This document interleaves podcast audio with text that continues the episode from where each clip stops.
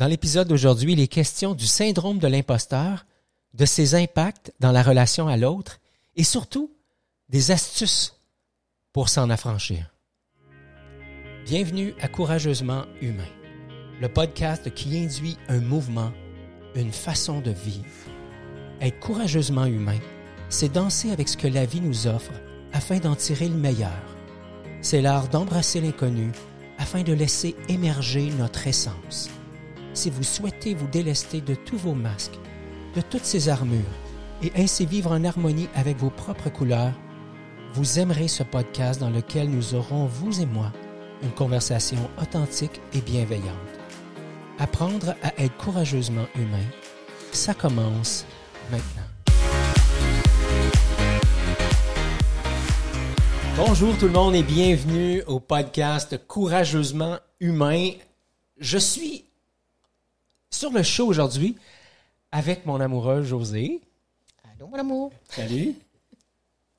Et euh, on va parler en cet épisode numéro 34 du syndrome de l'imposteur et des impacts dans la relation à l'autre. J'ai, j'ai pensé inviter José parce que c'est un sujet de conversation qu'on a eu à quelques reprises euh, dans notre propre relation. Et le sujet d'aujourd'hui, ben, je veux juste rendre hommage à, à mes deux comparses, deux comparses, pardon, podcasteurs. Je suis un peu excité, là. Alors, je me calme. En mes deux comparses podcasteurs, je fais référence à Olivier Fortier et Maurice Lefebvre du podcast Go Pirate. Deux espèces de génies euh, vraiment, vraiment euh, agréable à écouter. Euh, et le podcast Go Pirate, c'est un podcast qui nous incite à nous mutiner. Et j'adore le terme contre le comment on a toujours fait dans les organisations. Olivier et Maurice partagent les meilleures pratiques justement des, entreprises progressistes qu'ils étudient et euh, qui ont envie de briser toutes les règles, un peu comme faisaient les bons vieux pirates dans le bon vieux temps. Fait le podcast Go Pirate, le lien sera dans dans les notes de l'épisode euh, sur courageusementhumain.com barre oblique 034 pour l'épisode 34. Alors merci les boys pour votre inspiration, mais comme vous le savez, le podcast Courageusement Humain, on a des intentions bien particulières, c'est-à-dire euh, danser avec ce que la vie nous offre, Première des choses. Et deuxième des choses, Joe? Être soi dans la relation à l'autre. Être soi dans la relation à l'autre. Donc, on va aborder le terme de, du syndrome de l'imposteur, mais dans la relation à l'autre. Vous le savez, hein, si vous écoutez l'épisode, le podcast depuis quelques épisodes, vous savez que j'aime ça, aller chercher des définitions. Alors, je l'ai fait encore aujourd'hui. Si jamais c'est votre premier épisode, merci, merci infiniment d'être là. Si vous êtes là depuis deux, trois épisodes et plus. Encore merci à vous ici. Euh, c'est grâce à vous qu'on continue à faire ce show-là. Donc, n'hésitez pas à nous liker, comme on dit en mauvais québécois, sur les différentes plateformes. Donc, définition du syndrome de l'imposteur. Wikipédia nous dit les personnes atteintes du syndrome de l'imposteur, aussi appelé syndrome de l'autodidacte, expriment une forme de doute maladif qui consiste essentiellement à nier la propriété de tout accomplissement personnel. Ces personnes rejettent donc plus ou moins systématiquement le mérite lié à leur travail et attribuent le succès de leurs entreprises ou de ce qu'ils réussissent à faire à des éléments externes. Je me suis dit, OK, mais allons voir ailleurs, voir si on a la même définition. Et c'est intéressant. Sur le web, un peu partout, on fait référence à deux psychologues, José, qui euh, ont fait une étude du, du syndrome. Et euh, ce qui est intéressant, c'est que c'est euh, syndrome de l'imposteur, c'est pas tout à fait comme ça que ça s'appelait. C'est au, courant des années 78, c'est ce que j'ai trouvé comme information, où Pauline Rose Clance et Suzanne Himes euh, ont fait des études sur ce phénomène-là. Et eux, ils n'ont jamais appelé ça le syndrome de l'imposteur, Joe. Ils ont plutôt appelé ça une expérience d'imposture. Parce que dans leur réalité, ils n'ont jamais vu le syndrome comme une maladie, mais plutôt comme une expérience qu'on était tous susceptibles euh, d'expérimenter d'une quelconque façon. Et eux autres aussi font référence à la notion de se tromper Et ce qui est intéressant, c'est qu'ils mettent de l'avant la peur d'être démasqué. Ce qui m'a frappé, c'est que je ne savais pas avant de faire des recherches qu'il y avait une autre façon d'appeler le syndrome, puis là, vous ne me voyez pas, mais je fais des guillemets. Euh, je vais utiliser ce terme-là, même si euh, nos deux psychologues, Clance et Himes, on parle plutôt d'une expérience d'imposture. Euh, je ne savais pas que c'était aussi appelé le, le syndrome de l'autodidacte. C'est celui et celle qui est curieux, qui apprend par lui-même et qui a l'impression qu'il probablement jamais assez de diplômes. J'avais l'impression que ça me parlait. alors, euh, alors voilà. Donc, euh, c'est quoi les signes? C'est quoi les signes, euh, Joe, qui nous indiquent que on est susceptible de souffrir, entre guillemets, de, l'expérience de l'imposture? D'abord, ben, c'est l'investissement d'une trop grande énergie et d'un temps de travail trop important par rapport vraiment à la tâche là, qui, qui est demandée. Ça, moi aussi, ça me parle. ouais, autrement dit, c'est j'en mets pas mal plus que nécessaire pour être sûr de ne pas me faire coincer quelque part puis de ne pas être démasqué comme quelqu'un qui n'est pas à la hauteur. Et voilà. Et l'autre élément, c'est je me prépare à l'avance à vivre un éventuel échec ou à, être démasqué et j'essaie de pas trop flirter avec tout ce qui pourrait m'amener euh, feedback euh, autant positif que constructif. Donc, c'est deux signes. Mais ce qui est intéressant, c'est que dans mes recherches, j'ai découvert que les euh, psychologues Clance et Himes avaient écrit un questionnaire qui nous permettait d'évaluer si on était si, on, entrait dans la catégorie de pas mal, pas mal coincé dans le dans l'expérience d'imposture, oui ou non, à différents degrés. Donc, sur courageusementhumain.com barre oblique imposteur, vous pourrez télécharger le, dit questionnaire et répondre par vous-même aux différentes questions. Donc, courageusementhumain.com barre oblique imposteur, vous allez pouvoir télécharger le euh, document en question. Joe, j'aimerais ça qu'on prenne le temps à ce, moment-ci de parler d'exemples concrets où toi et moi, on, on a vécu des expériences d'imposture et euh, fut, une, fut, un temps où j'en vivais de façon vraiment, vraiment euh, régulière. Pas tous les jours, mais en tout cas pratiquement toutes les semaines.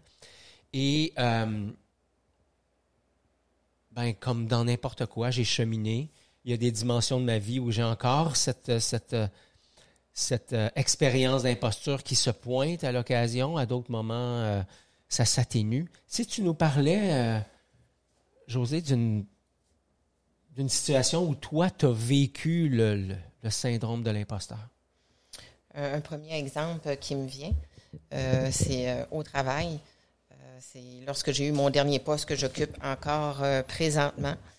Quand je suis arrivée pour rencontrer ma boss, pour savoir exactement où ce qu'elle allait me diriger pour être formée, parce qu'il y a plusieurs endroits là, aux cliniques. elle me dit, ben, tu t'en vas à tel endroit, tout ça, tu, tu commences là, on commence par ça, puis on s'en parle. Alors, j'ai commencé ma, ma formation la première chose qui m'est venue euh, à l'idée, euh, en voyant l'ampleur euh, du travail qu'il y avait à cet endroit-là, je me suis dit, elle veut pas que je reste. Elle veut que je quitte. C'est sûr et mm. certain. j'ai eu le poste, mais elle veut pas me garder. J'occupe une trop grosse chaise là, pour, pour mes, connaissances à moi. Mm-hmm. Puis finalement, ben, c'est ça. Je suis allée la rencontrer.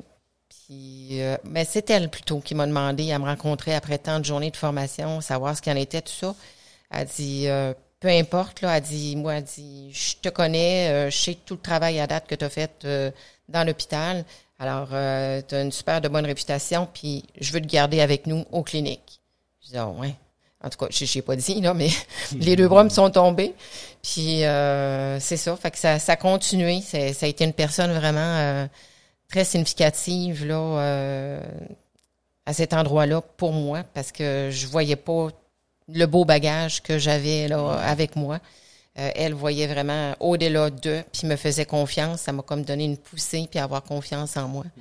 Alors, les, les postes ont continué par après pour, ben, ça a été plutôt des remplacements, tout ça, mais avec des tâches vraiment euh, importantes, puis, euh, mais elle me voyait là, puis j'ai très bien réussi, je dois dire. Donc, c'est un exemple parfait de qu'est-ce qui peut se produire dans le fond quand je suis coincé dans cet espace d'imposture, je me questionne à savoir est-ce que j'ai ce qu'il faut, est-ce que je suis à la hauteur, comment je vais être perçu par les autres? Et c'est dans c'est un des éléments qui fait en sorte que je ne suis pas moi-même dans la relation à l'autre. Hein. Et ça m'amène justement à, à, jouer petit, à me cacher, à avoir cette étrange sensation que j'en que j'en fais jamais assez. Hum, j'ai envie de te partager, moi, une situation euh, où, où, j'ai vécu, puis je vais le faire, euh, je vais vous partager une ou deux expériences, mais en, très franchement, je pourrais faire une très, très, très, très longue liste d'événements où j'ai vécu une expérience d'imposture. Euh, je, me souviens, après plusieurs années, j'avais comme 15 ou 15 ou 17 ans d'expérience en gestion quand euh, j'ai fait ma formation en coaching professionnel et que je me suis mis par la suite à accompagner des gestionnaires. Et je me souviens que je, j'étais convaincu que j'avais pas ce qu'il fallait pour accompagner ces gestionnaires-là. Et euh, je me souviens euh, d'avoir passé plusieurs moments, plusieurs soirées, plusieurs plusieurs instants euh, en dehors du travail à, réfléchir à tout ce qui pouvait me manquer, Joe, pour être un bon coach. Ah, j'avais jamais euh, été euh, PDG d'une grosse compagnie. J'avais jamais été vice-président dans, une, dans un Fortune 500. Euh, j'avais jamais eu une, business cotée à la bourse.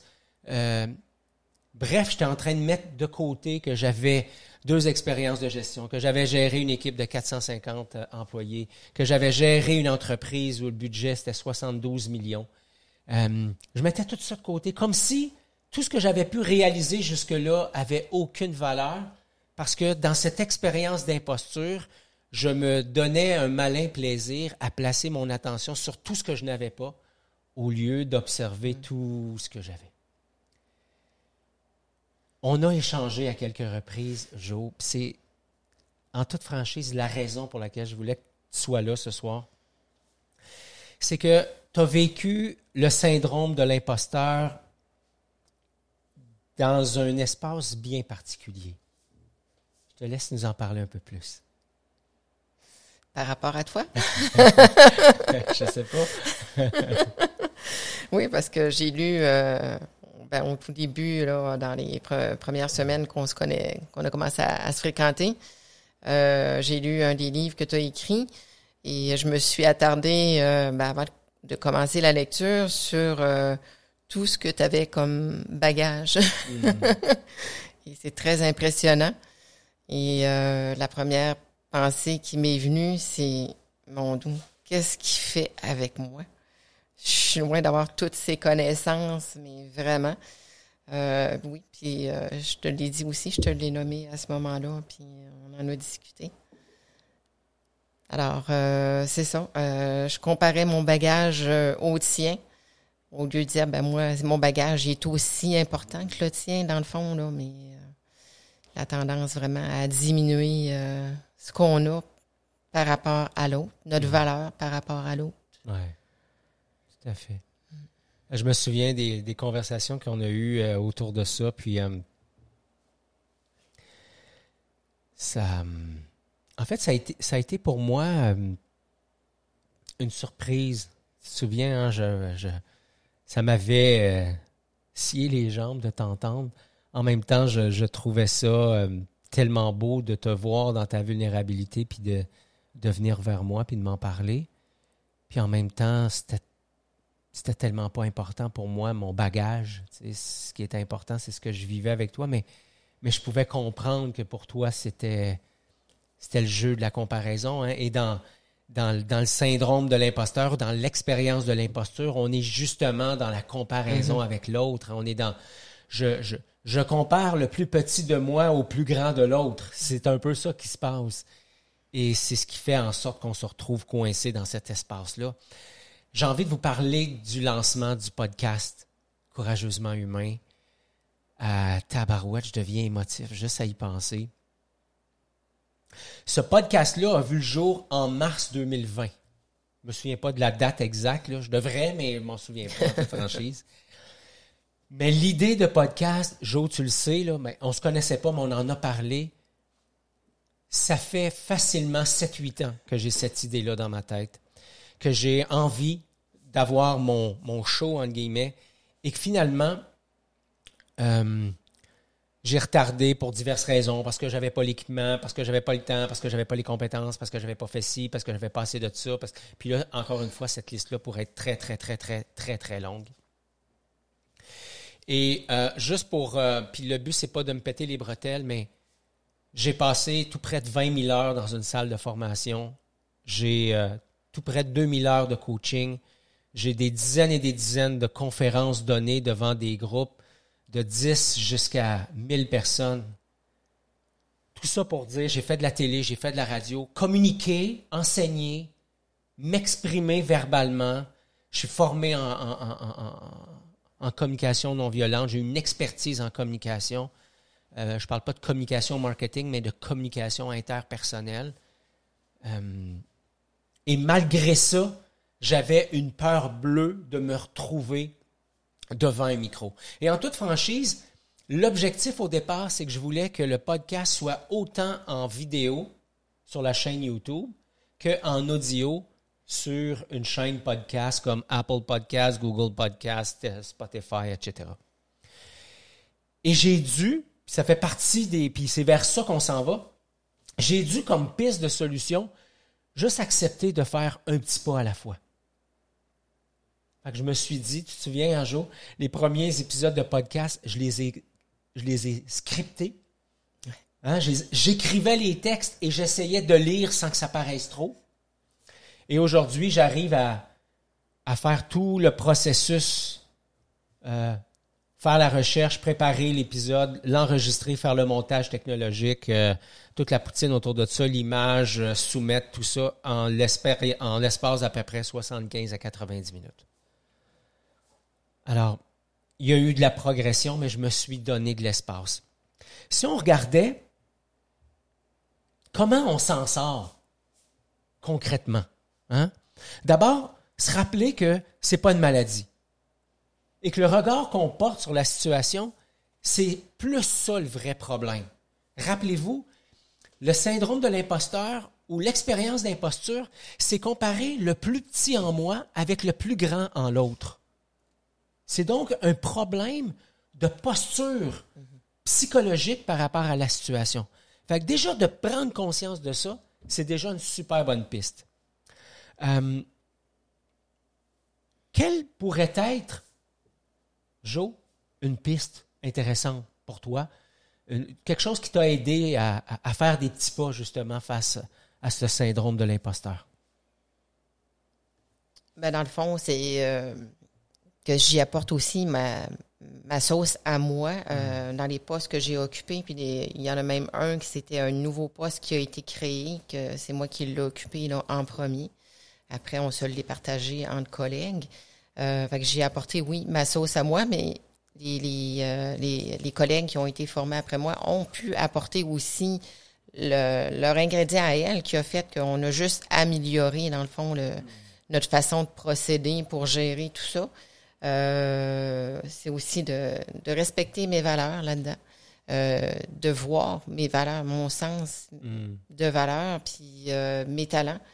Euh, j'ai mes points forts, puis encore là, on, on, est un on est une équipe. Alors, on a chacune nos, nos, nos points forts, puis tout ça, puis c'est de les réunir ensemble, puis encore là, ça, ça fait juste du sens, puis c'est ça, ça, ne peut être que performant. Et euh, aussi reconnaître mes limites. Ça, ça a été plus difficile, je dirais, de reconnaître mes limites. Il a fallu j'attende euh, d'être vraiment là, euh, sur la ligne pour euh, pouvoir en parler. Ouais. Ouais. Ce qui est intéressant, c'est reconnaître son, son unicité. C'est, c'est aussi comme ça que tu t'es amené dans la relation avec moi. C'est-à-dire que euh, à un moment donné, on a eu la conversation, franchement, tous les deux, où on, on- on- on se reconnaissait pour chacune de nos forces. Et que euh, ce qu'on voulait dans cette relation-là, c'était justement pas d'avoir à essayer à être, d'être comme l'autre, mais plutôt de s'appuyer sur les talents de chacun. Donc, il y, a des, il y a des choses dans ta personnalité qui, auxquelles je rêve d'avoir dans la mienne, tu sais, puis je sais que l'inverse est vrai. Ouais. Mais quand je dis ça, c'est pas c'est pas de la jalousie, c'est juste que je peux reconnaître que tu as des talents et que ces talents-là, ben, sont, sont pas là pour moi ou ils sont beaucoup moins naturels. Euh, donc, reconnaître sa propre unicité en, en- en parlant de, de nos valeurs, de nos talents, de nos limites. Reconnaître les, les talents et les limites des autres aussi, hein, Oui, parce que c'est normal. Puis, je, je prends le temps de le spécifier parce que autant dans la relation à l'autre que dans le milieu de travail, c'est comme s'il fallait plus parler de nos faiblesses. Ouais. Bon, faut plus parler de nos échecs. Ces mots-là, ils, c'est comme faut les passer à l'eau de Javel ou bien au Purel. Là. C'est peut-être ça fit avec le, le confinement. Non, parle-moi pas là-dessus. Mais finalement, c'est comme il faut plus parler de ces différents aspects-là, comme si du jour au lendemain, parce qu'on n'en parlait pas, ça disparaissait. Non, des faiblesses, j'en ai. Comme gestionnaire, comme leader, des faiblesses, j'en ai. Comme humain, des, faiblesses, j'en ai. Comme père, des faiblesses, j'en ai. Comme, comme, comme euh, conjoint amoureux, euh, podcasteur, euh, coach, j'en ai des faiblesses, une tonne. Mais en même temps, j'ai aussi une tonne de talent puis une tonne de qualité. De bien savoir où je campe du côté de mes forces et du côté de mes opportunités, moi, ça a été une piste hyper importante pour moi. Euh, on a parlé quelque chose de super important tantôt, Joe. Je sais que c'est aussi de ça que tu fais souvent. euh, euh, tu t'imprègnes souvent de ce de ce- de ce terme-là dans notre relation, c'est le mot Ne pas savoir. ne pas Non. savoir, la vulnérabilité, hein? ne pas savoir, demander de l'aide. C'est quelque chose qu'on a instauré dans notre relation. Je répondais aujourd'hui sur une, page Facebook, euh, qu'est-ce que c'est pour toi euh, l'amour inconditionnel ou quelque chose comme ça? Puis je disais, euh, c'est, l'amour qui me permet de vivre de la joie, de vivre de la peine. C'est l'amour qui me permet d'être vrai, d'être moi, sans masque, sans armure. C'est l'amour qui me permet de visiter mes zones de, lumière, mais aussi mes zones sombres, avec la même intensité, avec le même regard. Et pour moi, ça, pour arriver à faire ça avec toi, Jo, ça nécessite de la vulnérabilité. Et euh, je trouve que c'est quelque chose que tu incarnes de mieux en mieux. Et je trouve ça vraiment très beau, très joli chez toi. Merci. Et finalement, une autre chose que tu fais bien, et tu l'as fait quand tu es venu sur la, la première fois sur ce show-là, sur ce podcast-là, quand je t'ai demandé comment tu te sens, qu'est-ce que tu m'as dit, tu te souviens-tu? Que je sortais de ma zone de confort, que j'étais vraiment nerveuse. Hmm. Puis que tu avais peur de ne pas utiliser les bons mots. Oui, Tu te souviens, hein? oui, effectivement. Et ça, c'est une stratégie qui est, à mon avis, magnifique quand on veut, on veut sortir de l'expérience de l'imposture. C'est de ne pas avoir peur de juste parler de nos inconforts. Juste les nommer. Hein, combien de fois on s'est amené l'un vers l'autre en disant Écoute, tu sais, je me sens pas top, je je, je, je, sais pas si je vais être capable de te dire ce que j'ai à te dire avec, avec la maturité dont je suis capable. Euh, j'aurais besoin que tu m'accompagnes, tu sais, puis que tu m'aides à, si jamais ça sort tout croche, à, à juste replacer les mots puis les idées à la bonne place. hein. Donc, de ne pas avoir peur de, de nommer notre inconfort, de faire, de faire face à l'autre, à nos limites et bien, évidemment, pardon, à nos peurs. Alors voilà pour l'émission d'aujourd'hui. Merci, Jo, d'avoir été là. Je vous rappelle, le questionnaire est disponible sur courageusementhumain.com oblique imposteur et les notes euh, de tous les liens sont disponibles sur courageusementhumain.com oblique 034. Je termine en vous disant que c'est c'est pas un syndrome de l'imposteur, mais bel et bien une expérience d'imposture et sans vouloir invalider ce que tu vis, une chose est certaine. Prendre le plus petit de moi pour le comparer au plus grand de l'autre, ça sera jamais la solution. Merci. Merci, Gis. Ciao. C'est tout pour l'épisode d'aujourd'hui. Merci beaucoup d'avoir été là. Si vous avez apprécié l'épisode, n'hésitez pas à la partager avec vos amis. Je vous invite à vous abonner, à laisser un commentaire. Ça nous aide à faire connaître l'émission.